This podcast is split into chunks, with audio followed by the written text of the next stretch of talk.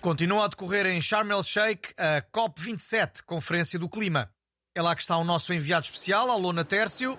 Alô, eu encontro-me aqui no exterior das instalações onde decorre a cimeira e junto a mim eh, tenho uma excursão portuguesa de negacionistas das alterações climáticas que fizeram questão de marcar presença e que têm uma teoria muito particular. Eh, pode explicar-nos, por favor?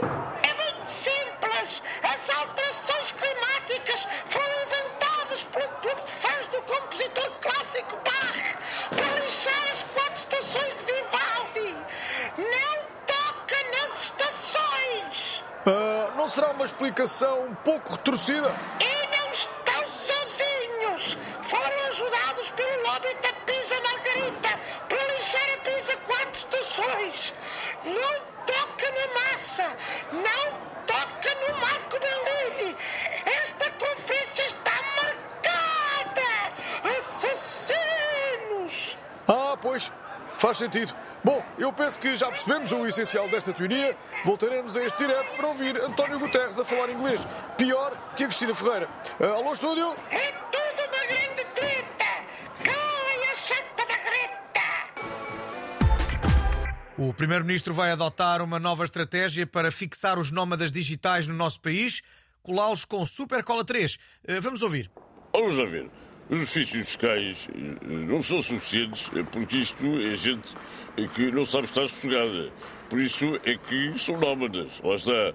A única maneira de os fixar é mesmo com cola. O que não é, pronto, penso que não seja inconstitucional. eh, Porque a lei, a lei prevê. Vamos lá ver.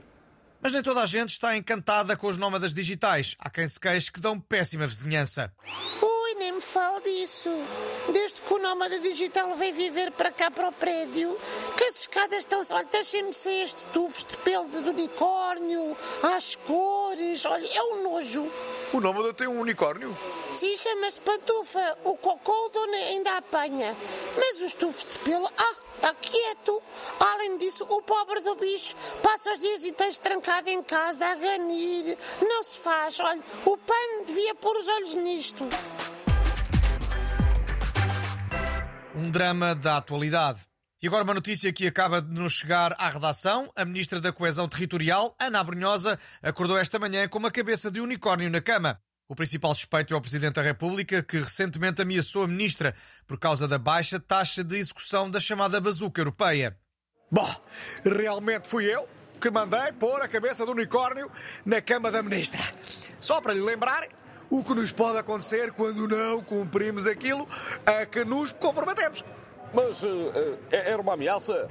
Não, que disparate. Bom, como diria o Primeiro-Ministro, foi apenas um exercício de criatividade. Bom,